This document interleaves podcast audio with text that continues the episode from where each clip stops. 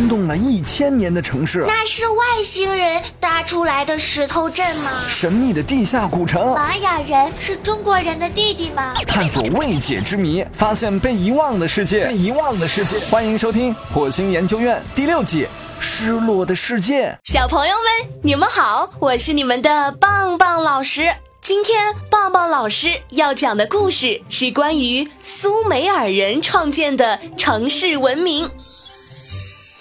小朋友看着我们美丽的城市，再看看城市里的大建筑，你们是不是觉得建筑工人好辛苦、好伟大呢？如今已经有了这么多的先进机器设备，建造一座城市却依然是一件非常辛苦的事情。然而，生活在公元前几千年前，没有任何机器设备的苏美尔人，却依靠自己的双手建造出了一座城市，并且还是非常宏伟的城市，是不是很不可思议呢？接下来就和棒棒老师一起去参观参观吧。世界历史上第一座城市的建造者是苏美尔人，这座城市名叫埃利都。之后，幼发拉底河岸边又出现了另一座叫做乌鲁克的城市，城市中分布着大规模的神庙和宫殿建筑。而神庙又被分为神殿、仓库、生活区等几部分。据史书记载，当时这里的商业活动非常繁盛。后来，神庙出现了专门的祭司阶级，这代表着国家的职能有了比较明细的分工，也标志着国家的形成。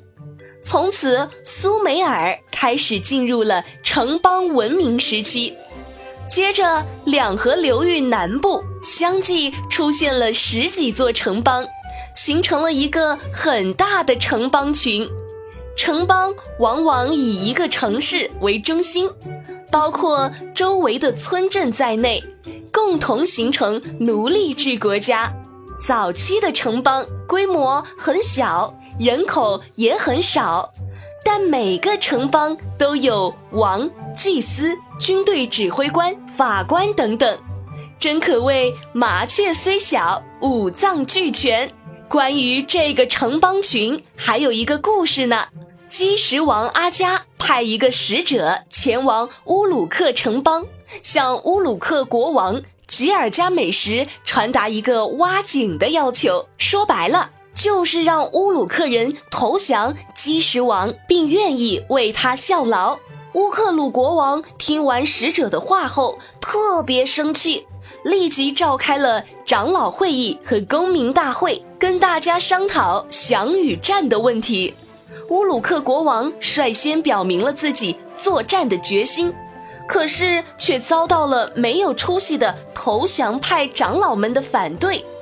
长老们认为应该向基什王投降，城里的民众纷纷拥护国王，坚决不同意投降，并且做好了作战的准备。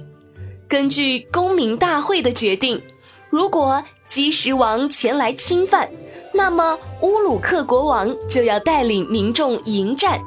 不过这件事最后还是以议和的方式结束了。我们通过这个故事，知道了乌鲁克城邦有三个管理机构，分别为国王、长老会以及公民大会。国王自己是没有权利决定是战还是降的，最终的决定在长老和民众手里。因此，我们说乌鲁克是一个民主城邦的典范。近些年，随着考古界的发现，全世界都震惊于苏美尔人开创的城邦文明，尤其是轰动一时的乌尔王陵，向我们再现了四千多年前的乌尔邦城。王陵中受众人注目的，除了大量珠宝，还有大批的殉葬者。仅在苏巴特王后的墓中。考古工作人员就发现了五十九名殉葬者，其中有戴头盔的战士、乐师、舞女等。其实，在我国古代的殡葬仪式中，也有这样的习俗。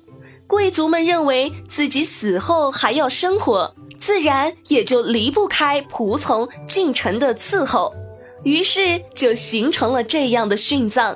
这样的人殉制，直到公元前三十世纪末才逐渐消失。所以现在很多科学家提出，乌尔城邦是一个典型的奴隶制城邦。如果要问最早进行社会改革的城邦是哪一个，我们可以大声的把答案喊出来，它就是拉加什城邦。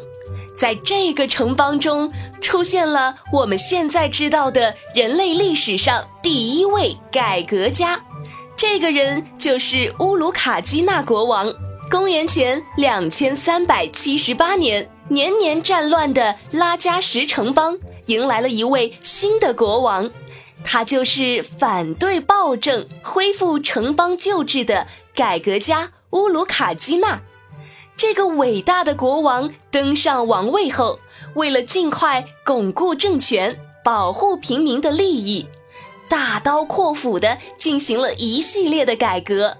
他第一步是废除以前的各种弊政，对恃强凌弱、欺压百姓的官使豪强施以严惩。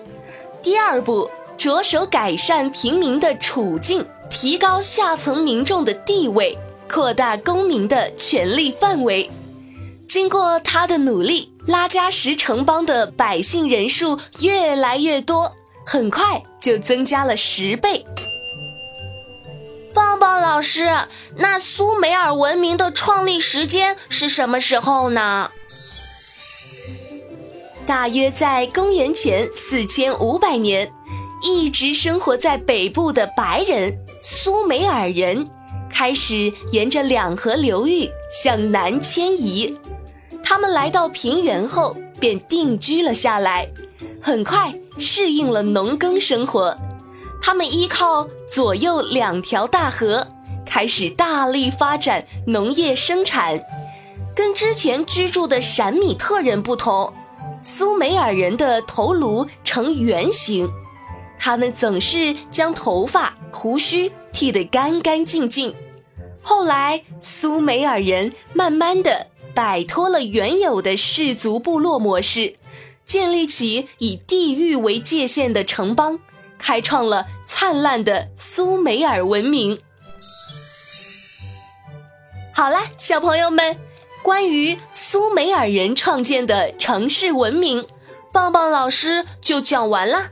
小朋友们，如果有什么新的发现或者有什么建议，都可以告诉棒棒老师。